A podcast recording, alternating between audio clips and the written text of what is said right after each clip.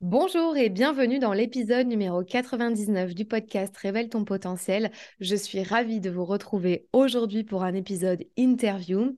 Interview que j'ai réalisé avec Sabine Mérès qui aujourd'hui commercialise et distribue les produits de la marque Nuskin notamment.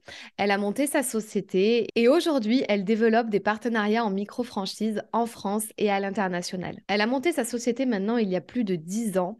Elle accompagne notamment aussi les femmes à se révéler, à se développer professionnellement, à avoir plus de sens dans leur travail et de s'épanouir auprès d'une marque qui a du sens et qui a des produits de qualité. Elle travaille dans plus d'une trentaine de pays dans le monde. Je trouvais super intéressant d'avoir Sabine sur le podcast parce que on a un petit peu les coulisses, les dessous de ce qui peut se passer derrière une grande marque comme celle de Nuskin que on connaît euh, notamment bah, sans doute par le marketing de réseau, mais au-delà de ça, une grande marque qui est commercialisée, distribuée partout dans le monde avec des produits de qualité, de haute technologie. Et je voulais savoir un petit peu les dessous, les coulisses de comment ça se passe finalement quand on gère un petit peu tout ça euh, à grande échelle, comme le fait Sabine en France et même à l'international, comme je l'ai dit auparavant.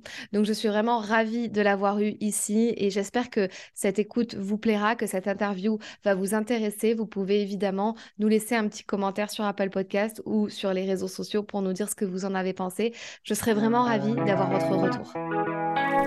Bienvenue dans le podcast qui t'aide à révéler pleinement ton potentiel. Je suis Fanny L'Esprit, je suis aujourd'hui coach, conférencière et formatrice dans la prise de parole en public. Je n'ai pas toujours fait ça puisque j'étais une ancienne timide et je n'avais pas confiance en moi. J'ai décidé de faire de mes faiblesses finalement une force pour devenir comédienne, professeure de théâtre, coach et formatrice. Ma mission aujourd'hui est d'aider les femmes ambitieuses qui ont un projet, une envie d'entreprendre, à développer leur activité, à révéler toute leur puissance en osant parler d'elles et de leurs offres. Chaque semaine, seule ou avec les personnalités qui m'inspirent, j'aborde des thèmes autour du développement personnel, de l'entrepreneuriat et de la prise de parole. Si le podcast te plaît, je t'invite à le noter 5 étoiles sur la plateforme de ton choix. Cela m'aiderait beaucoup à faire connaître le podcast. Je te souhaite une très belle écoute. Bonjour Sabine. Bonjour Fanny. Eh bien, écoute, euh, Sabine, enchantée. Et euh, alors, on s'est déjà euh, rencontrés par écran interposé lors de conférences. On a déjà fait plusieurs calls ensemble aussi.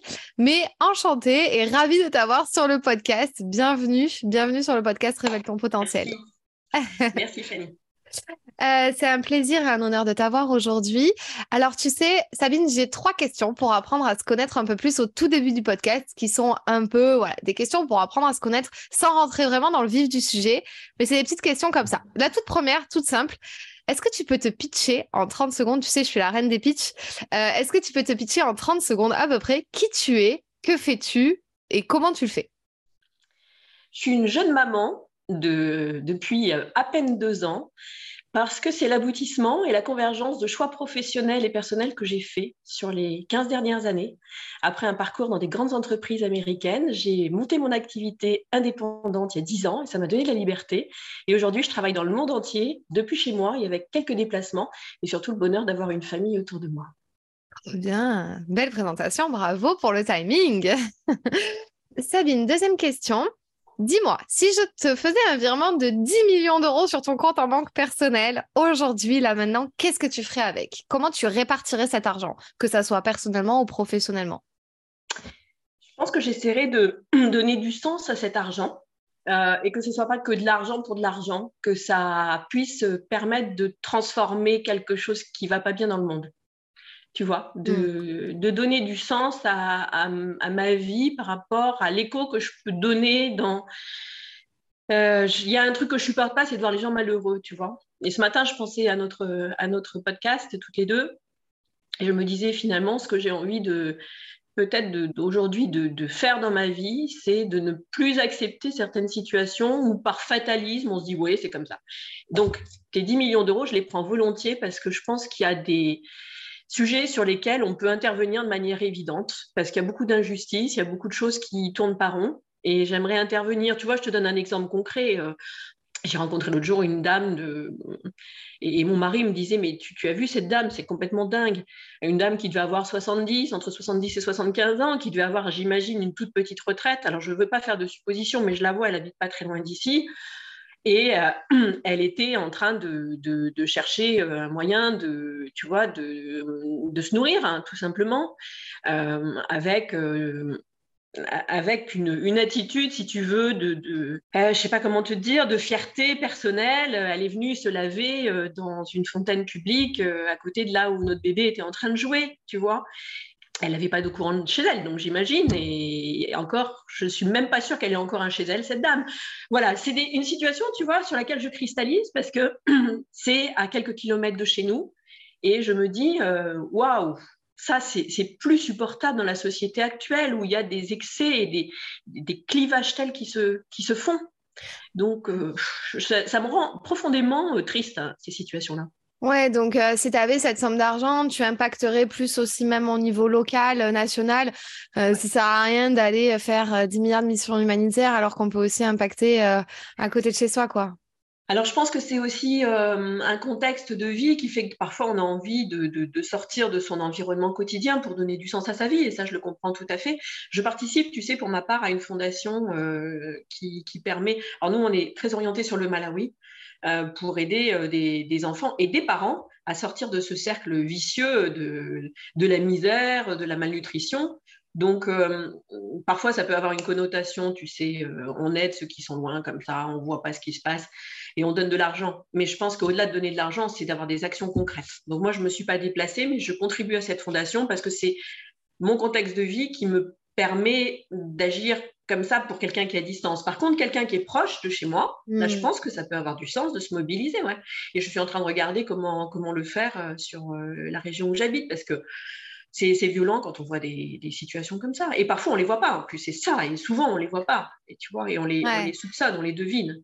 Mais je pense qu'aujourd'hui, si tu veux, on peut plus vivre euh, avec tous les moyens de communication qu'il y a, avec tous les, canaux d'information, tous les médias, avec euh, le recul qu'on peut prendre aussi par rapport à ce qui est dit et montré, hein, bien évidemment, je pense que on peut plus rester euh, comme ça ou avec des œillères c'est pas possible. Tu sais, le, petit singe qui, qui dit rien, qui voit rien, qui entend rien, c'est plus en 2023, quoi. C'est pas possible, ça. T'as raison. Il faut se réveiller. Il faut se réveiller. Il faut oser aller de l'avant pour faire des choses. Alors, je parle, je fais pas grand chose aujourd'hui. Et je veux, ça, je veux que ça change. Donc, par rapport à ta question précédente, tu vois, ouais, il faut, faut que ça profite à ceux qui, tombent dans des, situations de, difficultés personnelles énormes. Je trouve que la société française a un vrai sujet, un vrai challenge euh, de se détacher des décisions des gouvernants, peu importe leur opinion politique, mais il y a de mauvaises décisions qui sont prises, qui sont hautement contestables. Et je veux qu'aujourd'hui, on puisse avoir des moyens d'agir, et on en a, il y a des assauts, il y a des, causes qui, existent et qui se mobilisent depuis des années. Et aujourd'hui, je crois que chacun doit agir comme il peut pour faire que, entre le, gouffre de la sécurité sociale, de, certaines situations d'aide et d'assistance, et d'assistanat, même parfois, j'ose le dire, d'assistanat, je prononce le mot, il y a des gens qui ne seront pas contents en entendant ça, peut-être parce qu'ils se sentiront concernés par ce mot assistanat, et puis le fait qu'on laisse dans la, dans la dans la misère totale euh, d'autres personnes dont on se fout complètement. Je trouve ça révoltant. Voilà, Fanny, j'ai fini mon truc, mon délire.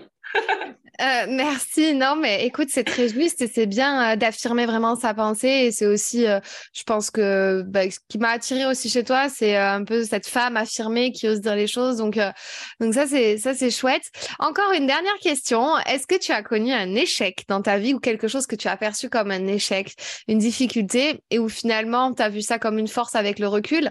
Quelque chose que j'ai à l'époque vécu comme un, comme un échec, parce que j'avais peut-être pas aussi les bonnes lunettes de vue pour euh, regarder la situation euh, autrement. J'ai fait un pari euh, quand j'étais très jeune, hein, qui était de faire une pause dans ma vie d'étudiante et d'aller travailler à, Cuba. C'était donc il y a quand même quelques années. Et j'ai, je me suis beaucoup impliquée. J'ai, fait j'ai pris un vrai pari d'aller travailler dans un pays différent, avec des gens différents, dans une langue que je ne connaissais pas. Et j'ai monté des partenariats dans, l'arc caribéen. Et en fait, euh, j'avais pris le pari que je pourrais euh, pérenniser des structures dans un pays difficile, avec une vie politique difficile, et d'avoir euh, des vrais partenariats franco-cubains qui se montent et d'avoir une vie professionnelle basée là-dessus, de racheter une entreprise, de monter une entreprise franco-cubaine. Je l'ai fait, j'ai repris une boîte et au bout de 18 mois, il a fallu que je me rende à l'évidence que c'était euh, très challenging, euh, que ce n'était pas forcément lié à mon jeune âge, mais que le fait de pouvoir en vivre, se rémunérer et avoir une, vie euh, de femme euh, et d'entrepreneur là-bas euh, était au quotidien extrêmement difficile. Et je me suis retrouvée dans une situation financière très, très challenging, hein, puisque j'étais payée en pesos, donc j'avais un, mode de vie à la cubaine. Enfin, tu vois, tu ouvrais le frigo, il y avait une carafe d'eau dans le frigo. et il a fallu que je me rende à l'évidence et d'appeler mes parents en disant, bon, bah, je rentre. Voilà. Et à l'époque, je l'ai vécu un peu comme un échec parce que c'était un pari où on me dit oh, mais ça marchera jamais. Euh, et effectivement, ça n'a pas marché comme j'avais prévu que ça marche. Donc voilà, je n'avais pas euh, peut-être la résilience nécessaire. Et puis j'avais la fougue euh, que j'ai encore, mais avec un peu plus de, de tempérance derrière. Et ça, ça a été, ça a marqué ma vie. Et la leçon que j'en ai tirée, si tu veux, c'est que on peut te dire ça va pas marcher, ça va pas marcher, ça va pas marcher. Euh, à cette époque-là, je ne l'ai pas écouté et ça n'a pas marché. Et puis après, il y a une période de ma vie où j'ai trop écouté. Oh, ça, tu veux faire ça, ça ne va pas marcher. Et je l'ai un peu trop écouté. Donc, ça m'a permis de balancer les deux. Et il y a dix ans, de prendre un, faire un vrai choix. Et quand on m'a dit, oh, ça ne va pas marcher, ben, là, ça a marché. voilà, donc il m'a fallu une vingtaine d'années pour euh, inverser la tendance. Trop bien. Tu avais quel âge pour cette expérience euh, à Cuba? Eh bien, j'avais 22 ans. Ouais, 22 ans. Donc justement, ça va permettre de faire la transition euh, par rapport à maintenant. Et donc du coup, on a terminé avec ces trois questions un petit peu pour apprendre à se connaître un peu plus comme ça dans, dans le vif du sujet. Enfin voilà, sans même te connaître vraiment. Ça veut dire qu'à 22 ans, tu avais quand même cette euh, fibre quand même entrepreneuriale. Enfin, tu avais quand même ce truc-là euh, d'élan, de je veux faire quelque chose, etc. Et justement, ben euh, donc, je pense que ton parcours a été parsemé de plein de choses. Et donc, depuis dix ans, euh, tu vas nous expliquer ce que tu fais. J'aimerais voilà, que tu nous dises euh, voilà, ce que tu fais, quelles sont tes activités au quotidien et comment tu en es arrivé là aujourd'hui, en fait. Tu sais, Fanny, je pense que je suis une femme comme les autres, hein, sincèrement. Donc, je suis très, très contente et honorée de parler avec toi comme ça et parler de moi et, d'oser parler de moi. Mais finalement, je me rends compte que je, dois bien être confrontée aux difficultés que beaucoup de femmes ont et euh, depuis, euh, entre guillemets, notre, notre plus jeune âge, euh, moi j'ai tenté de rentrer dans des moules. J'ai eu la chance d'être une élève plutôt douée, avec des super résultats, mais des super résultats dans un format tu vois, mm. dans un format, euh, un tracé scolaire. Euh. et puis après, ça a commencé à cafouiller quand euh, je me suis confrontée, entre guillemets, à la, à la, vraie vie, en sortant du cocon familial et en étant confrontée au regard des autres. je dis confrontée parce qu'à l'époque, c'était vraiment, c'était vraiment comme ça que je le vivais. Et ça a été super difficile pour moi. Donc, j'ai eu un parcours où je, je me suis un petit peu échappée de, moules qui ne me correspondaient pas. Mais par contre, j'ai su qu'ils ne me correspondaient pas après les avoir expérimentés. Et donc, ça a été des, petites douleurs successives d'environnement professionnel qui ont été euh, euh, motivées par des valeurs, par des engagements, un besoin d'engagement. Tu vois, je voulais faire des super longues études pour pouvoir aider d'autres personnes derrière à, suivre certains, certains schémas. Et en fait, euh, je me suis fourvoyée j'ai euh, un petit peu euh, chaotiquement euh, validé un MBA en France que j'ai pas que j'ai finalement pas pu faire aux États-Unis comme je vais le faire pour rentrer dans un cabinet de conseil réputé où on me dit oh c'est super de rentrer dans ce cabinet c'est vrai que c'était c'est une super entreprise ça l'est toujours aujourd'hui mais très sincèrement, je pense que ça ne me, ça ne me convenait pas, cet environnement. Euh, faire des PowerPoint toute la journée, euh, dire oui monsieur à, un associé d'un cabinet de conseil. Euh, je l'ai vécu pleinement, hein. j'ai été hyper engagée comme salariée, mais c'était pas moi. Et puis après, euh, l'entreprise a été rachetée euh, par, euh, par IBM, hein, donc je peux le dire, puisqu'on est entre nous là, qui est une boîte quand même hyper matricielle, flip-flop. encore plus accentué que le cabinet de conseil où j'étais avant. Et autant te dire que pour me faire rentrer dans les cases, ça a été quand même un peu compliqué. Surtout qu'à l'époque, j'étais dans une direction financière, tu vois, en charge de la transformation du cabinet de conseil qui venait de racheter. Donc, je crois qu'il a fallu que j'arrive à un paroxysme pour me rendre compte que euh, oui, j'étais quelqu'un d'engagé, j'ai des valeurs super euh, prononcées, tu vois, je voulais, je pense dès le plus jeune âge donner du sens à ma vie, mais finalement, je me rends compte que l'ouverture vers d'autres choses sont possibles et d'autres parcours sont possibles que ceux qui font qu'on a un joli CV, euh, qu'on a une reconnaissance sociale et qu'on a fait plaisir aussi à nos parents. Parce que moi, mes parents, j'étais quand même un petit peu déçue au tout début avec mes expériences, euh, euh, entre guillemets, exotiques. Comme mmh. j'avais un médecin qui me disait, Sabine, vos années exotiques. Je trouvais ça mignon comme expression. Donc, on va parler de mes années exotiques. Et puis après, de mon atterrissage en retour de l'exotisme qui a été un peu, un peu rude ça m'a construite. Aujourd'hui, je regrette absolument rien. Par mm. contre, je pense qu'il y a un moment où il faut savoir s'écouter. Et j'aurais, si j'avais un regret, c'est de ne pas avoir pris cette, euh, cette pause d'écoute de moi-même plus tôt. Je l'ai faite à à peu près 40 ans. On dit que c'est la crise, etc. Je pense que c'est simplement euh, caricaturer le fait qu'il y a un moment, quand il y a trop de. Tu sais, qu'on qu'on a la tête un peu dans un shaker, au bout d'un moment, on se rend bien compte qu'on ne peut plus être comme ça et qu'il faut aligner la tête avec le reste et que, ça. Et, voilà et qu'on soit aligné peut-être entre le ciel et la terre. C'est peut-être une image, euh, tu vois, un peu illuminée peut-être pour euh, certaines personnes qui m'écoutent, mais je crois vraiment que, tu vois, se tenir, euh, se tenir droit, c'est aussi être communiqué entre ce qui est hmm. au-dessus et ce qui est en dessous de nous. Et je trouve que c'est bien quand on se permet, qu'on donne, qu'on se donne, qu'on s'octroie euh, la possibilité de le faire bah, le plus tôt possible.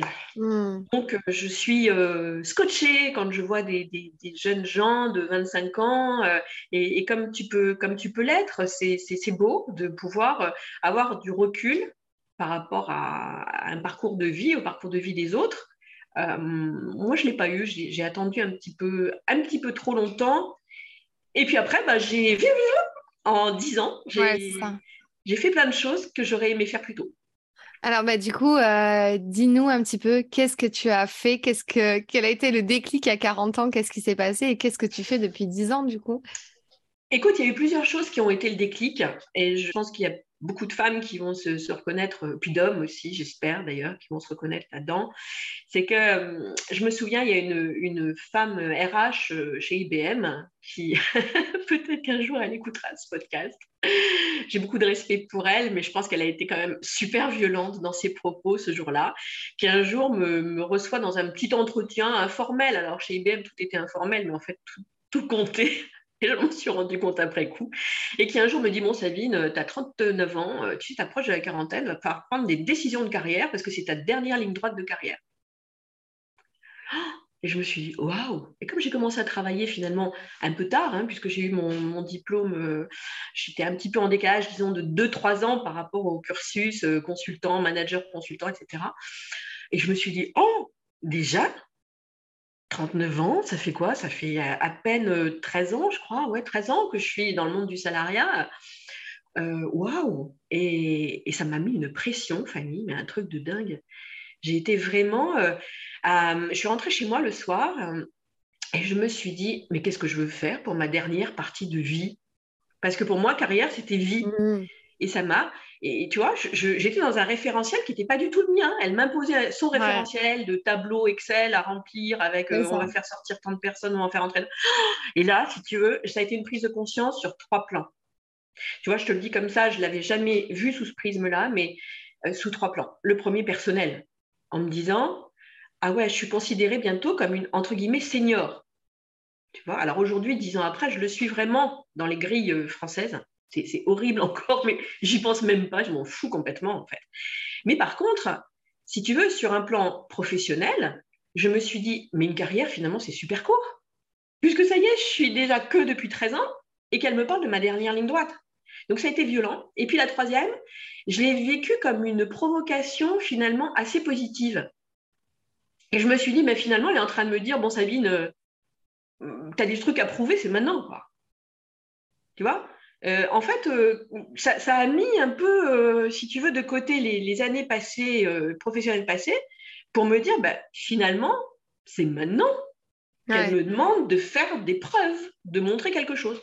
Et je me suis dit, bah, super, si je vais faire mes preuves, mais je ne vais pas les faire dans un environnement où je travaille quelque part pour la, pour, la réussite d'une entreprise qui n'est pas la mienne, dans laquelle les valeurs euh, paternalistes qu'elles avaient avant était en train de s'éteindre et de, ouais, de s'éteindre, extinction totale des valeurs paternalistes de la boîte IBM, hein, honnêtement. Hein, j'ai beaucoup d'admiration pour les fondateurs, je trouve qu'ils ont fait un truc super, mais honnêtement, en France, depuis quelques années, euh, c'est quand même pathétique, hein, la logique RH euh, et... Euh, alors, je jette des pierres dans des, dans des mares, sans doute, je le fais de manière honnêtement bienveillante, parce que je pense que tout le monde est pris dans un système, mais c'est un système complètement complètement cinglé, enfin vraiment euh, avec une notion aussi de ah, j'ai ma petite euh, ma petite horloge euh, fétiche là qui se manifeste avec si tu veux une logique purement financière de ces entreprises qui qui m'a sauté aux yeux si tu veux. En gros, c'était de dire Sabine, tu arrives à 40 ans, il va falloir qu'on fasse quelque chose de toi, que tu bah, que tu donnes du sens à ta présence dans la boîte.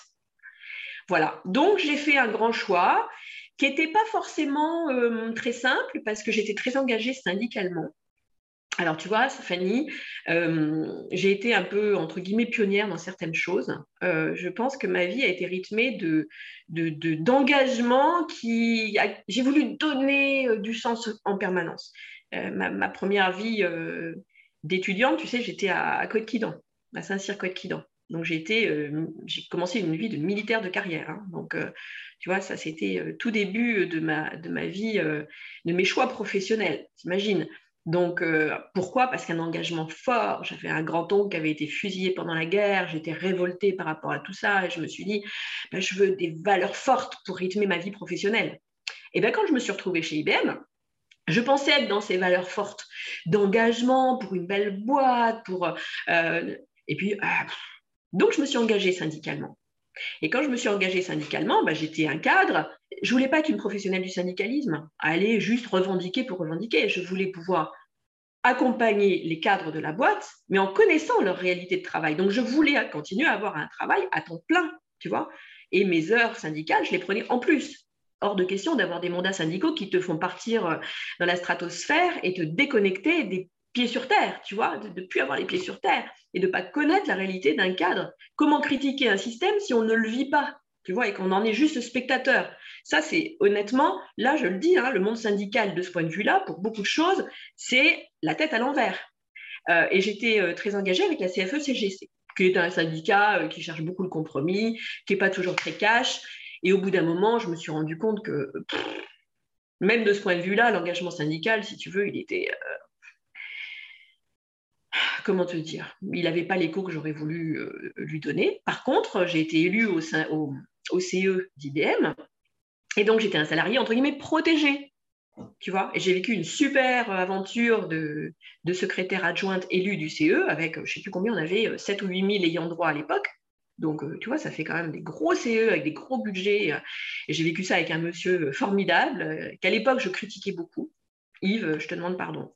J'étais très critique, très challenging, mais c'était un monsieur formidable qui m'a qui m'a montré aussi la limite de l'engagement syndical quand tu es dans une entreprise qui est de toute façon régie par, par une logique mmh. financière.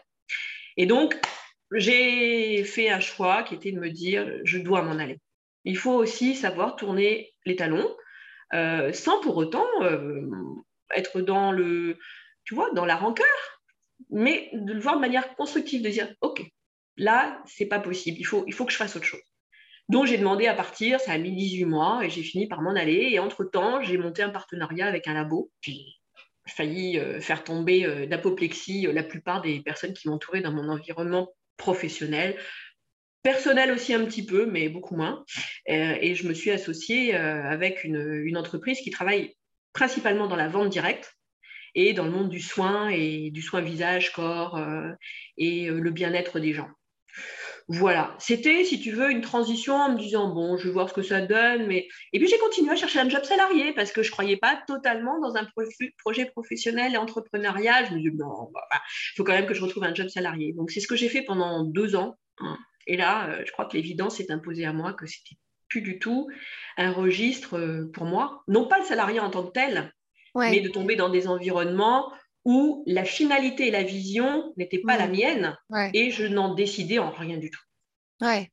Oui, oui, tu, ça a été euh, comme une évidence. Et alors, du coup, juste, comment ça se fait que tu es tombé par hasard, enfin, par hasard, comment tu es tombé dans ce secteur-là, entre guillemets, euh, plus du, soin et de la beauté? C'était toi qui voulais vraiment tout changer de A à Z et tu t'es dit, je change complètement de secteur? Ou est-ce que c'est venu à toi comme ça, euh, enfin, par, par le pur des hasards? Qu'est-ce qui a fait que c'était ce secteur-là en particulier? Alors, je vais être très honnête avec toi et avec les personnes qui réécouteront. tu peux. Euh, c'est, je, vais te dire la, la vérité euh, profonde hein, et que je ne cache jamais, que je, dont je parle volontiers, mais on me pose euh, très rarement cette question. En fait, ce n'est pas le secteur d'activité que j'ai choisi. Tu vois, ça aurait pu, alors je n'aurais peut-être pas vendu des boulons ou des pièces mécaniques, hein, mais, mais si tu veux, c'était pas. J'ai jamais passé 10 heures dans la salle de bain. Euh, ça n'a jamais été, euh, tu vois, là aujourd'hui je suis un peu malade, euh, j'ai des traits un peu tirés et tout, mais pas, bon, c'est pas ma préoccupation première. C'était plus le, business model qui m'a plu et le fait qu'on me faisait confiance comme ça, sans me demander d'investir des montants colossaux, euh, sans me demander, euh, tu vois, des redevances, des machins, des trucs qui faisaient que déjà d'emblée, on plombait mon business plan euh, dès le démarrage. On m'a offert sur un plateau d'argent une, option professionnelle, si tu veux, qui ne reposait que sur mon engagement, ma mobilisation, mon organisation de travail et le réseau sur lequel j'allais baser le développement de mon business c'est plus ça qui m'a plu, avec un potentiel international euh, extraordinaire, honnêtement.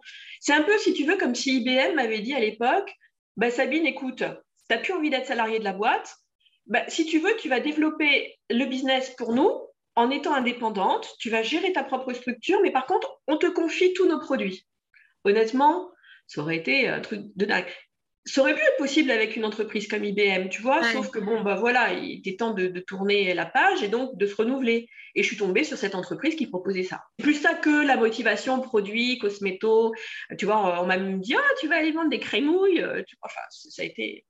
Ouais, ça, tu pourras peut-être nous en parler, mais justement, est-ce que tu peux nous parler de cette entreprise, nous dire la marque et euh, quelles sont ses valeurs et euh, ah oui. est-ce que tu peux nous ah en parler un peu plus? Avec grand plaisir. L'entreprise, elle s'appelle Nuskin. En fait, c'est Nuskin Enterprise. C'est une entreprise qui est cotée à la, bourse, de New York, tu vois, qui existe depuis une quarantaine d'années. Et c'est une entreprise qui a démarré euh, tout petit. C'est une histoire un peu, euh, tu vois, la Microsoft. Ils ont commencé, alors pas dans un garage, mais dans un petit appart, trois copains qui avaient envie de monter un projet. Euh, c'était une belle histoire de start-up américaine il y a 40 ans et qui a finalement étudié le marché euh, c'était il y avait une femme très motivée, elle, par euh, le soin, la cosméto. Elle avait envie de faire des crèmes, de faire des choses. Et puis, elle a commencé à élaborer avec un, copain euh, des formulations sympas pour des produits. Elle en a parlé autour d'elle à quelques dames. Et puis, en fait, à l'époque, figure-toi, il venait, il se servait avec une crème. Alors, aujourd'hui, en termes d'hygiène et de normes hygiéniques, je, ne te dis même pas comment ce serait absolument possible. Mais il venait remplir des pots avec des crèmes dans des, dans des petits barils qui arrivaient euh, du, du, point de fabrication qui était à quelques encablures de là, tu vois. Et ça a commencé comme ça, puis le bouche à oreille. Le bouche à oreille, tu vois, c'est un truc, euh, quand il est bienveillant, euh, c'est merveilleux a commencé à marcher, ils ont commencé à se rendre compte qu'il fallait qu'ils fassent des mises en pot, ils ont fait du packaging, et puis après il y a un gars dans le marketing qui est arrivé, il y a un juriste qui les a rejoints, et puis ça a pris une proportion sympa à l'échelle d'un État américain. Et puis en fait, de l'État, c'est passé au niveau national. Et puis euh, un jour, ils ont eu un, chercheur qui les a rejoints et qui a monté une vraie démarche. Et depuis 40 ans, allez, on va dire 35 ans, ils excellent dans ce qui est l'élaboration de produits de soins qui vont apporter un résultat très visible, très rapide, durable, avec des choses simples. Ils combinent une recherche scientifique très poussée. Ils sont entourés d'une équipe de chercheurs de, très grande pointure avec les actifs de la nature, en ne perdant jamais de vue que tous les actifs, ben, autour de nous, il y a tout ce qu'il faut. Il y a tout ce qu'il faut pour l'intérieur du corps, pour l'extérieur aussi. Et donc, ils ont développé une, démarche anti-âge, préservation de la jeunesse plutôt, parce que c'est plutôt dans ce sens-là qu'il faut le prendre, tu vois. Euh, tu es jeune, tu commences à prendre soin de toi, tu le fais, ça se voit. Eh bien, comment est-ce qu'on va faire en sorte que tu puisses accompagner le bien vieillir pour que dans 25 ans, tu aies toujours une peau magnifique? Oui, bah, je ne sais pas si je prends soin de moi euh, euh, à ce point-là, mais en tout cas, oui, c'est vrai que quand même, je fais attention à ce que je me mets sur la peau. Et euh, justement, donc, non, ce qui est différenciant, je pense, avec Nuskin il y a 40 ans, c'était quand même le business model. Donc, tu as parlé de tout à l'heure de marketing direct. Je voudrais que tu m'en dises plus sur ça, parce que du coup, c'était un vrai choix de ne pas avoir des points de vente, de développer une marque comme Sephora ou avoir vraiment des points de vente. C'est, dis-moi en plus par rapport à ça. Alors, si tu veux, c'est une, démarche qui, la vente directe, a beaucoup évolué sur les 40 dernières années. C'était la grande mode. Hein. Il y a 40 ans, c'était un modèle dans lequel des, très belles boîtes existantes encore aujourd'hui ont choisi le modèle de la vente directe parce qu'on s'est rendu compte que la puissance du bouche à oreille et du réseau du réseau.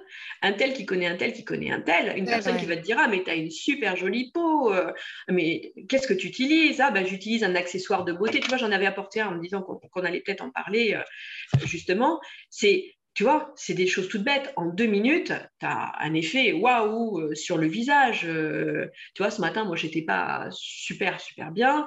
Euh, deux minutes. Et bon, bah, j'ai fait ce que je pouvais, mais en tout cas, c'est beaucoup mieux que ce que c'était euh, au lever ce matin, tu vois.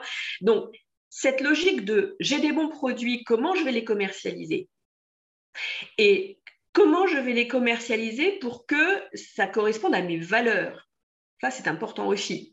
Pour que le client soit proche de lui, pour qu'on lui apporte le conseil et la personnalisation de la vente, entre guillemets, maximale, eh bien, c'est de choisir la proximité. Et donc, beaucoup de marques à l'époque ont fait ce choix délibéré de prendre le mmh. contre-pied par rapport à la tendance d'après-guerre. Hein. c'est juste la tendance d'après-guerre où bah, c'était les supermarchés commençaient à voir le jour, où euh, l'agroalimentaire commençait à se structurer. Tu vois, on a commencé à arriver à ce qui aujourd'hui atteint un paroxysme, hein, selon moi, en termes de consommation. Mais c'était la grande tendance. Donc là, je te parle de ça, c'était il y a plus, plutôt 60 ans. Les marques très connues en vente directe sont montées à cette période-là. Et beaucoup existent encore.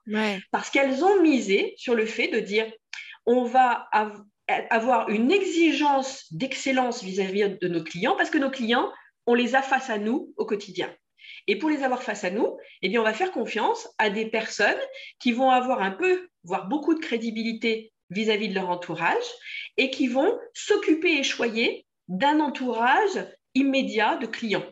Et ce modèle de vente directe, comme je te disais, il a beaucoup évolué, c'est que depuis allez, une dizaine d'années, il y a une vraie transformation du modèle qui est en train de se faire. Une évolution absolument nécessaire. Pourquoi? Parce que la proximité, tu vois, euh, Fanny, toi, tu n'es pas très loin de chez moi, mais tu es à une centaine de kilomètres, eh bien, plutôt que de prendre nos voitures respectives et venir l'une chez l'autre, euh, dans le bureau de l'une ou de l'autre, ou de trouver un point intermédiaire de rendez-vous, eh bien, on se connecte. Oui.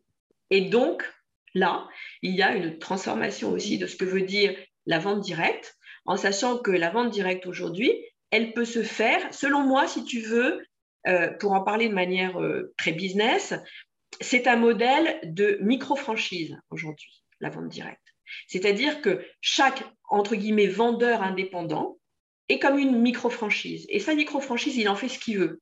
Hmm. Deux solutions. Il a un job à côté, il voit ça comme un truc euh, accessoire. Je dis il parce qu'il y a des hommes hein, dans notre business. Il y a de plus en plus d'hommes qui réussissent très très bien. Il voit ça comme un petit complément, ce qu'a toujours été la vente directe. Et puis d'autres, comme moi, se disent, OK, ma micro-franchise, j'ai envie d'en faire quelque chose de structuré, avec une entité juridique au-delà du vendeur à domicile indépendant, et d'en faire une structure juridique qui va avoir les moyens de travailler avec des volumes de chiffre d'affaires importants, avec une clientèle immédiate, mais immédiate pas que en proximité géographique, mais aussi en proximité de contact. Je te donne un exemple. Sur LinkedIn, l'autre jour, une dame voit un post que je fais sur LinkedIn. Hein, c'est pourtant pas le réseau euh, mm. produit, euh, c'est pas Instagram, c'est pas TikTok, d'accord? Euh, Eh bien, me contacte et me dit Sabine, j'ai vu le témoignage d'une de vos clientes quand vous l'avez publié. Euh, mais c'est exactement moi. Il faut qu'on s'en parle de ce truc-là. Ça va me changer la vie, cet accessoire de, soins. Donc voilà. Et elle est devenue ma cliente. On s'est pas rencontrés. On a fait un Zoom. Ça a pris une demi-heure. Elle a passé sa commande par un site en ligne avec un code spécial. Et tout s'est fait à distance. Tu vois, Fanny? Donc aujourd'hui, la vente directe, c'est un potentiel énorme pour la France déjà de créer de l'emploi. Et puis deuxièmement, pour nous, eh bien de nous dire, si j'ai envie de croire en moi, je vais me tester. Ce pas des modèles lourds, hein, tu payes rien, tu n'as pas d'obligation. Mais par contre, c'est un super méga challenge en termes d'organisation personnelle, de vision, de développer son, sa propre vision d'entrepreneur, de se structurer pour le faire. Et ces micro-franchises te permettent eh bien, de déployer en mode leadership coaching ce que tu as fait toi-même, de le dupliquer avec d'autres personnes que tu vas accompagner à monter elles-mêmes leur propre business. Et ça, c'est une aventure, je t'assure, c'est dingue, c'est génialissime. Et pour en revenir aux valeurs de l'entreprise, bah, pourquoi j'ai choisi Nuskin en l'occurrence, c'est qu'ils ont des vraies valeurs fortes. Ils ont un ADN, si tu veux, qui est collé à la peau de l'entreprise depuis, euh, depuis 40 ans.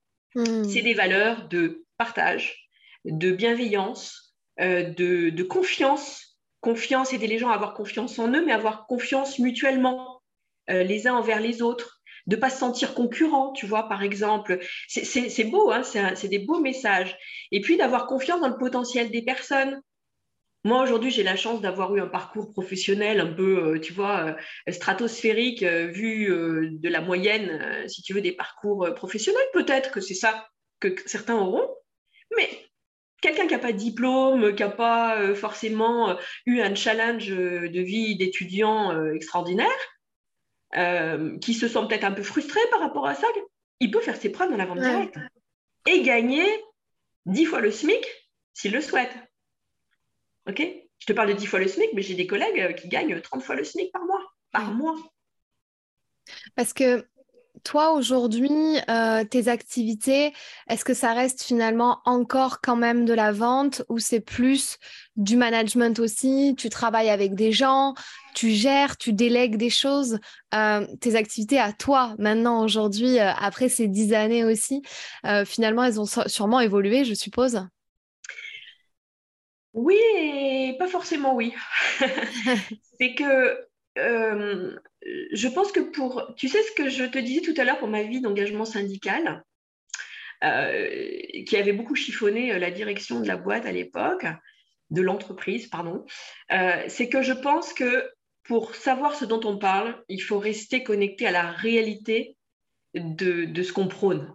Tu vois si je te dis la vente directe, c'est un moyen de commercialiser des produits euh, et, j'ouvre juste une parenthèse, Fanny, pour pas qu'il y ait de méprise par rapport à ça. On peut aussi travailler avec certains professionnels, hein, tu vois. Moi, je travaille par exemple avec des hôtels euh, de luxe, ok Parce que le patron de l'hôtel, il se dit, moi, je veux devenir distributeur de cette marque, j'y crois, je vais les proposer dans mon établissement, tu vois. Et il y a des professionnels, hein, c'est pas que euh, toi et moi. D'accord. C'est des personnes qui ont des structures juridiques connues, avec des beaux établissements, que ce soit dans le monde du soin, dans le monde de l'hébergement, de l'accueil, plein de domaines. Euh, et donc, si tu veux, là où il est, nécessaire de rester connecté à la vente elle-même et au fait d'offrir des produits, des, des, prestations de conseil, vous savez, tel appareil d'accessoires de soins serait peut-être plus adapté que tel autre, et puis tel choix de produit pour ce que vous avez aujourd'hui est approprié. C'est important parce que comment transmettre si on, se coupe complètement de la réaction des clients, des tendances du marché, des besoins et des attentes, euh, de la manière de communiquer. Donc, aujourd'hui, j'ai, je vais te dire, euh, euh, allez, 60-40. Ce n'est pas du 80-20, c'est du 60-40. 60%, lié à l'animation de ce réseau de distribution, parce que c'est sympa, ton métier, il évolue. Tu passes de la vente à progressivement devenir un coach devenir un, leader quand on a envie de, s'approprier ce rôle-là, même si euh, le mot peut être un peu, euh, un peu trop utilisé parfois, de, devenir, euh, comment te dire, une preuve vivante que ça marche, que un accompagnement permet de réussir un challenge professionnel très sympa et puis d'agrémenter la vie de nos partenaires au quotidien avec leur faciliter la vie, l'accès à l'information. tu vois, je leur fais gagner, je pense, énormément de temps quand ils montent leur propre business. Mais 40% restent liés encore au fait de développer une clientèle. J'adore ça parce que c'est une relation privilégiée. Euh, tu vois, hier, j'ai rencontré une dame, elle me dit, oh là là, écoutez, je vois que vous avez une belle peau, mais alors moi, euh, euh, je vis dans un environnement où j'ai des frigos autour de moi, des trucs, etc. Je lui dis, mais si vous voulez, on prend elle une petite demi-heure à votre prochaine pause de déjeuner, là, pendant les vacances scolaires. votre boutique sera peut-être un petit peu plus en, en, enfin pas en stand-by, mais en ralentissement d'activité pendant les vacances scolaires. On se prend une demi-heure ensemble et puis on regarde s'il y a des choses qui vous conviennent. On verra. Vous testez, je vais vous apporter deux, trois choses à tester, vous allez voir. Ah, elle était super contente, tu vois, elle avait la banane et elle me dit Ah bon, vous pouvez faire ça Bien sûr. Et c'est avec plaisir que je le fais parce que c'est euh, aussi un temps d'écoute qui, moi, m'apprend beaucoup. Ouais. M'apprend beaucoup sur les autres, sur des réalités de vie autour de moi. Et puis au-delà, si tu veux, le produit Cosmeto, c'est un prétexte quelque part maintenant pour engager euh, des relations vraies autour de moi. Alors oui, il faut faire du chiffre d'affaires, évidemment. Si on veut gagner sa vie, il faut faire du chiffre d'affaires, c'est évident. Mais sans hmm. la pression que peuvent te mettre des structures en disant tant d'objectifs. Nous, on n'a pas d'objectif, on fait ce qu'on veut. Tu vois? Et ça permet d'avoir une relation cool avec les gens. Tu ne te mets pas la pression en disant faut que je vende, faut que je vende, faut que je vende. Tu n'es pas un directeur commercial qui a euh, ses chiffres et ses tableaux Excel à tenir. Après, je te cache pas qu'il est important quand même d'avoir ses propres objectifs. Mais si c'est pas Madame euh, Dupont qui choisit le produit, bah, ce sera peut-être Madame Durand demain. Et merci Madame Durand et merci Madame Dupont parce que toutes les deux, vous m'avez permis de, tu vois, d'être meilleur. C'est quoi euh, une journée type euh, avec toi quand si jamais je viens en immersion euh, avec toi une journée, comment ça va se passer? Est-ce que tu as une journée type Comment tu t'organises avec c'est justement c'est 60% 40% pour toujours garder un pied dans ce que tu aimes faire et puis gérer le reste, l'organisation, l'administratif, la structure, les équipes, etc. si je viens travailler avec toi, comment on s'organise alors demain? Ah, Fanny, alors déjà, du vis ma vie avec moi. Comment dire? Euh, je, dire? En tant qu'entrepreneur, je ne peux que te dire qu'avoir une vision, avoir une organisation, avoir un, objectif, avoir son vision board, oui, c'est très important, évidemment. Euh, le luxe que je m'offre, si tu veux, c'est que euh, c'est le vision board de l'organisation, version Sabine Mérès Malaplate, quoi, tu vois. Euh, c'est-à-dire que la liberté, c'est aussi de s'écouter, de pas trop s'écouter, de se faire violence, tu vois. Il y a des fois, il y a des choses, il faut absolument qu'elles soient faites. en revanche, tu commences la journée, alors souvent, je la commence vers, euh, vers 7 heures du mat, tu vois, pour prendre de l'avance par rapport à mon petit. Parce que mon petit, il ne va à la, chez son assistante maternelle qui est à 50 mètres de la maison. 50 mètres, t'imagines le luxe Trop bien. Donc, maintenant qu'il marche, on y va à pied. Et euh, je l'emmène à 10 heures, tu vois. Donc, si je veux pouvoir faire deux, trois choses, donc en général, je prépare un peu ma veille euh, réseaux sociaux quand il dort encore et que mon mari part travailler. Et là, euh, jusqu'à, tu vois, 9h30, 9h, 9h30, je suis en mode, euh, OK, comment j'ai envie de, de, prospecter, de, de, regarder ce que font les autres, de regarder les tendances du marché, de faire euh, de la veille. Ça, c'est un challenge. Hein. Je ne suis pas de la génération à être née avec le téléphone portable, tu vois, dans les dents ou collé à l'oreille. Hein. Je... Mmh. Ça a été un, un challenge, vraiment. donc, j'ai cette, phase-là, et puis à 10 heures, mon petit est chez l'assistante maternelle, dans une MAM, et là, en général, si tu veux, le matin, euh, je, fais euh, tout, je traite mes emails, je m'occupe, euh, je prépare toujours une to-do list. Alors ça, c'est un truc que je ne renoncerai jamais à faire, c'est de préparer la veille la liste de ce que je dois faire le lendemain. Et donc, à partir de, tu vois, de 13 heures, euh, ben là, tu vois, on a, on a commencé en fin de matinée. À partir de 13h, j'ai des rendez-vous en général soit en visio, soit en vie réelle. Et je me déplace un peu, beaucoup moins qu'avant. Avant, je prenais un billet d'avion, je partais euh, à Istanbul euh, ou ailleurs faire développer le, le, réseau. Là, maintenant, je le fais un peu moins parce que j'ai mon bébé. ça m'arrive de partir à Paris pendant un jour ou deux. Euh, j'essaie que ce soit bien organisé avant.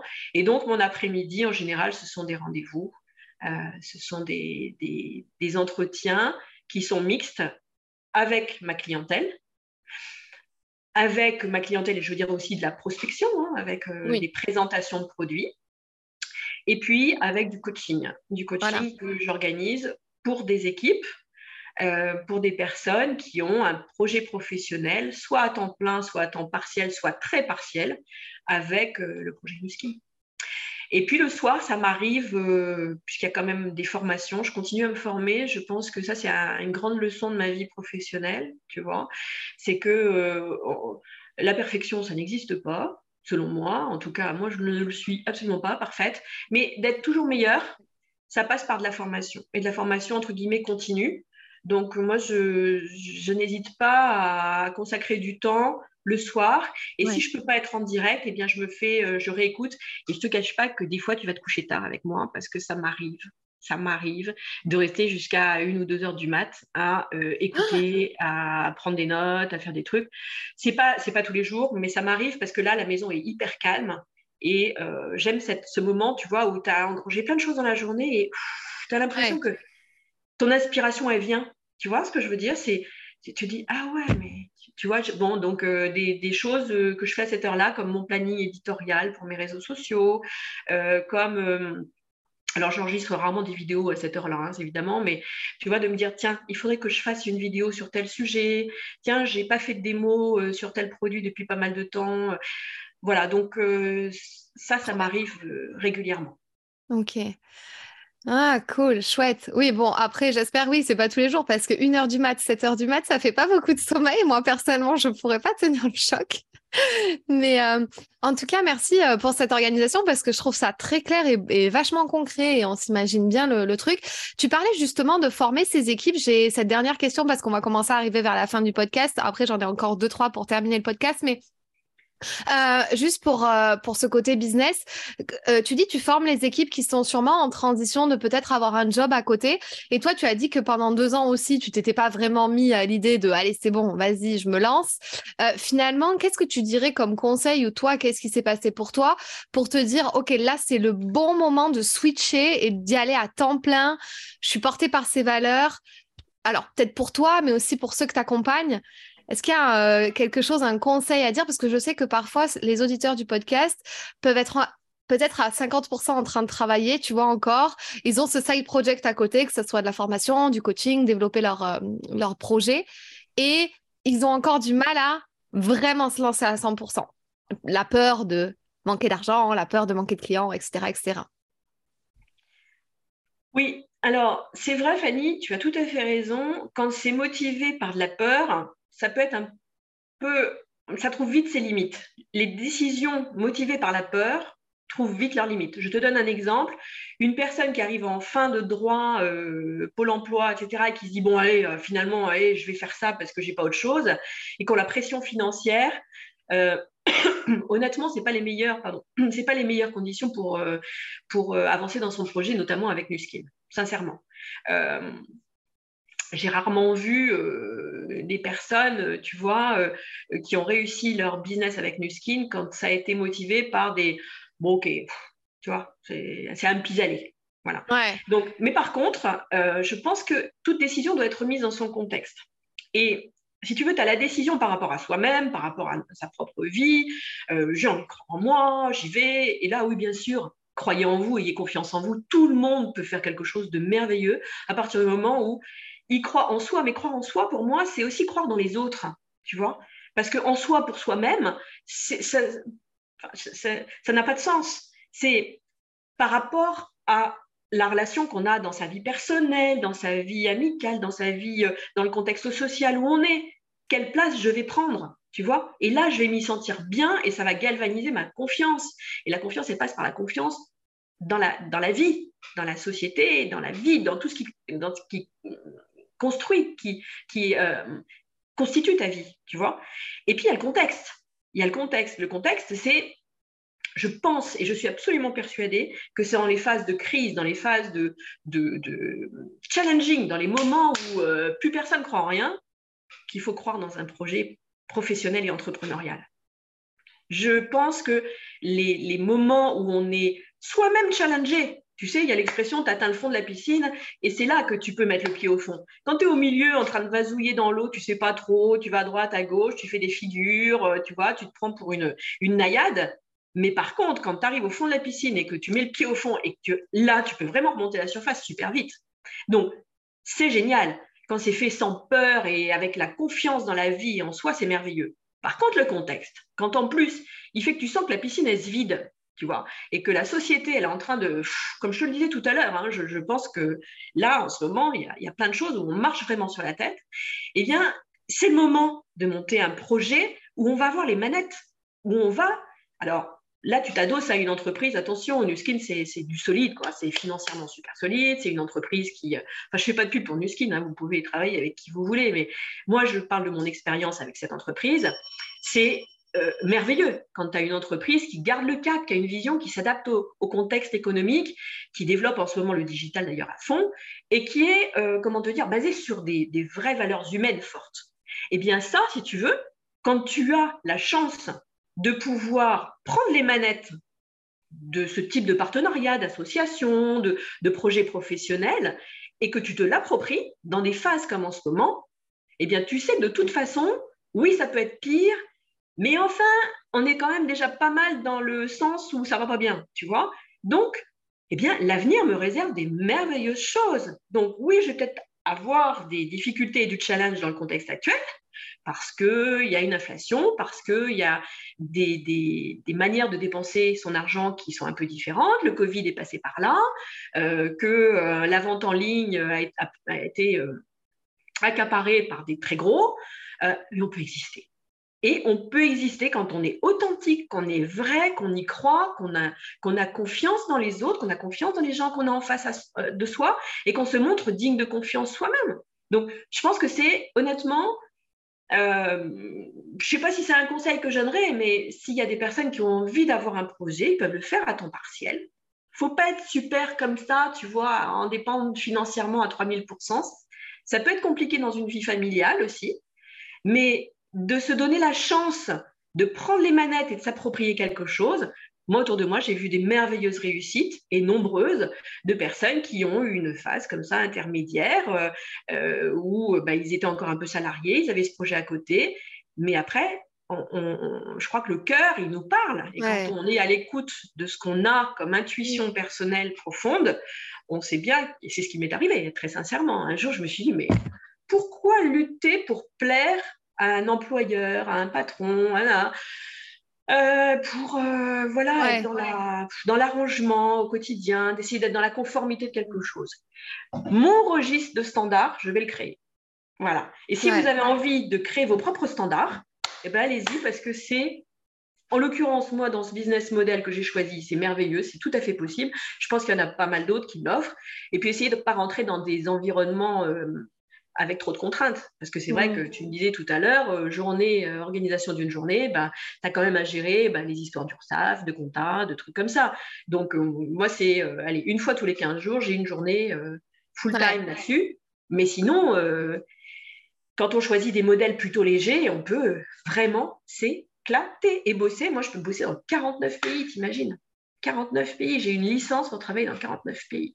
Alors, je ne le fais pas aujourd'hui, hein, je ne suis pas dans 49 pays mais c'est formidable.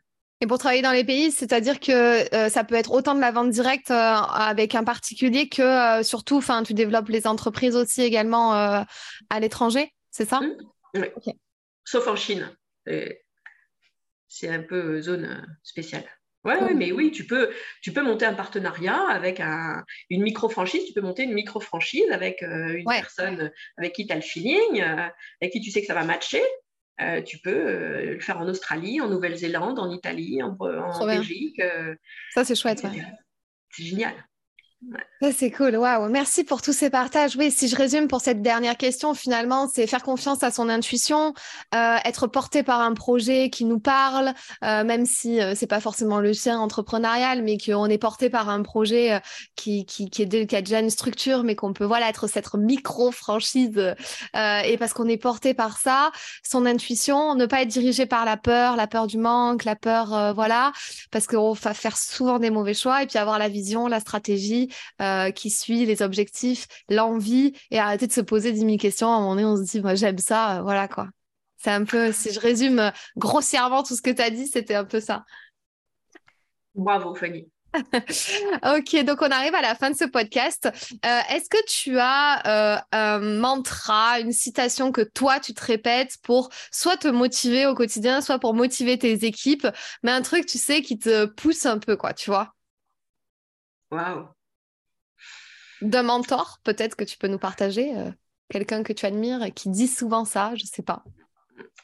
Ouais, alors je j'ai pris conscience que euh, au quotidien, si tu veux, euh, enfin, je, vais essayer d'être claire avec toi. Oui, je réponds clairement à ta question. Oui, il y a quelqu'un que j'aime énormément et qui m'inspire de manière fondamentale, qui est Deepak Chopra. Euh, c'est vraiment pour moi la personne qui, euh, je vais te dire d'ailleurs, une anecdote, c'est que quand j'étais euh, enceinte, il, était, il est venu à Paris et mon mari m'a dit, bon, bah, allez, vas-y, vas-y. allez, les déplacements, t'en fais pas beaucoup, mais vas-y quand même. Tu vois, je, je suis allée l'écouter parce que en fait, j'étais, je pense qu'au quotidien, la spiritualité, euh, qui est au mot, le mot au sens très noble du terme. Je ne parle ni de religion, ni de, comment te dire, d'introspection euh, permanente, mais de, de, sentir que, ben voilà, on, est connecté. Euh, ça me semble très important. Et l'entrepreneur, quelque part, c'est celui qui va permettre aussi, en l'occurrence dans mon business model à moi, eh ben, de connecter d'autres personnes à cette espèce de, je sais pas, de, de, connexion, si tu veux, entre la vie matérielle, pratique, mm. euh, s'organiser, être, euh, tu vois, dans le challenge et tout ça, et puis aussi savoir s'inspirer et savoir se connecter au monde, c'est merveilleux. Euh, et, et, Deepak Chopra, il, il, dans, dans, beaucoup de, citations, il a, il a, écrit un super livre sur le leadership. c'est c'est, tu sais, le soleil, la lune, les étoiles, vous êtes en moi je suis en vous, tout n'est qu'un. Hmm. Alors, je ne le dis pas à mes équipes au quotidien, hein. je ne suis pas dans ce genre de leadership euh, et de mentoring permanent, mais je pense que prendre du recul et se rendre compte que on fait partie du monde et que le monde fait partie de nous et qu'on est indissociable. Quand je te rencontre, Fanny, quelque part, eh bien, ton bonheur va être une partie du mien. ton, épanouissement va être une partie du mien. Et inversement, euh, quand on s'ouvre aux autres, on sait que dans le regard de l'autre, il y a un reflet de nous-mêmes et que sans l'existence de l'autre, on n'existerait pas de la même façon. Tu vois, là, j'ai existé avec toi pendant, pendant 40 minutes ou 45 minutes. Et ça, c'est merveilleux. Et cette interdépendance dans des projets d'équipe, mmh. c'est beau. Et ça fait vibrer au quotidien. Ouais. C'est très beau, en tout cas, c'est très très chouette euh, cette vision du monde. Euh, j'aime beaucoup, ça me parle aussi. Euh, ouais, j'aime bien ce qu'il fait. Il faut que je regarde beaucoup plus, mais il faut que je m'y plonge un peu plus dedans. Mais bon, on peut pas avoir 36 000 mentors à la fois, c'est un peu ça mon problème. dernière question pour toi, Sabine. le podcast s'appelle Révèle ton potentiel. Où en es-tu? Avec la révélation de ton potentiel aujourd'hui par rapport à ce que tu étais avant tu peux formuler cette question comme tu as envie. Tu peux y répondre comme tu as envie. C'est vraiment super libre. C'est as-tu révélé ton potentiel ou pas? Avec des, des échanges comme celui que j'ai avec toi, Fanny, ça m'y aide sans doute. C'est des catalyseurs très précieux et je te remercie de tout ça. Euh, je pense que oui, à partir du moment où je suis euh, dans la plénitude et, que je vis pleinement mon quotidien et que je suis euh, Voilà, pour moi, tout prend du sens. Il y a un mot, tu sais, Fanny, qui peut être euh, résumer notre, notre échange d'aujourd'hui et que je souhaite à tout le monde de ressortir des greniers, des... C'est un mot qu'on n'utilise jamais. Il faut le ressortir des archives, ce mot. C'est le mot congruence. Le mot congruence, il permet, quand on commence à le prononcer, de se rendre compte que les choses prennent du sens, que la vie prend du sens, que les choix qu'on a fait prennent du sens, que les erreurs, entre guillemets, les échecs, comme tu me disais tout à l'heure, du passé, prennent du sens, les relations euh, personnelles, intimes qu'on a pu avoir, on s'est dit quelle prise de tête à l'époque, ça prend du sens, ça a existé parce qu'aujourd'hui, ça me permet d'avoir fait des choix. Et que le pitch de début d'entretien que tu m'as demandé de faire, c'est, c'est pour moi l'aboutissement d'une congruence qui est devant moi. Donc, en ça, oui, mon potentiel de bonheur, euh, je, l'ai révélé. Ça, oui. Maintenant, potentiel au sens euh, ce que j'ai à l'intérieur et ce que je peux faire, honnêtement, je crois franchement pas. Euh, je, pense que ce ne sera jamais le cas. mais c'est beau, c'est ça le chemin. En fait, c'est ça qui est la beauté. C'est pas, j'ai pas un objectif dans l'absolu, mais chaque jour me permet de le révéler un peu plus. Et c'est ce que je souhaite à tout un chacun. Mais de le regarder et d'en prendre conscience parce qu'on est tellement dans le truc du speed qu'on ne le regarde pas, ça. Et donc, il faut célébrer les succès. Il y en a un autre mentor que j'aime beaucoup, c'est Tony Robbins. Tu vois, d'un côté Deepak Chopra, Tony Robbins, tu te dis, Sabine, elle est un peu... c'est ça, c'est célèbre, celebrate, tu vois. C'est vraiment euh, de, se célébrer ses réussites, son, ce qu'on sent donner de nous-mêmes et le regard bienveillant qu'on porte sur ce qu'on fait, ça permet aussi de prendre conscience qu'on révèle notre propre potentiel tous les jours, tous les jours, tous les jours. il faut être bienveillant envers soi-même et le reconnaître, parce que tout le monde, tout le monde, les gens qui vont nous regarder, nous écouter, je suis absolument certaine que tout le monde peut faire ce constat que je fais de ma propre vie. Merci, euh, merci Sabine. Euh, où est-ce qu'on peut te retrouver si on veut te contacter, travailler avec toi dans un futur peut-être? Euh, Dis-nous un peu où est-ce que tu es disponible ah, génial. Écoute, je suis très active. Alors, très active. Je me forme. Hein, c'est encore ça. Pour le coup, c'est un challenge. Sur LinkedIn, euh, mon profil, c'est Sabine Mérès Malaplate. Je crois que j'ai mis mon nom d'épouse. Euh, Sabine Mérès sur LinkedIn. Euh, j'ai une marque déposée qui est La Boutique Skincare donc par laquelle on me trouve aussi sur LinkedIn, dans laquelle j'explique aussi la, démarche produits accessoires de beauté. Et puis bah, par mail aussi, hein, je suis avec grand plaisir joignable. Mon prénom et mon nom, Sabine Mérès, gmail.com. C'est ma boîte mail perso et vous êtes les bienvenus pour me poser des questions, échanger, me faire découvrir des nouvelles choses, des inspirations, des sources d'infos. J'adore. Tous les partages sont les bienvenus. Super, merci euh, Sabine. Tu es aussi sur Instagram. De toute façon, je mettrai tes liens dans la biographie. Euh, merci infiniment pour ce temps passé avec moi. Et euh, c'était vraiment un très bel échange. J'ai hâte d'avoir des retours sur, sur cet épisode. Et puis, je te souhaite une magnifique continuation. Bravo Fanny, bravo pour ce que tu fais en tout cas. Merci à toi. Si ce podcast t'a plu, je t'invite à t'abonner ou à mettre 5 étoiles ou un like. Et tu peux aussi le partager à tes amis. Tu peux me retrouver sur tous les réseaux sociaux sous le nom de Fanny l'Esprit Coach. Si tu as des questions ou des sujets que tu aimerais que j'aborde, n'hésite pas à m'écrire. À très vite dans un tout nouveau podcast.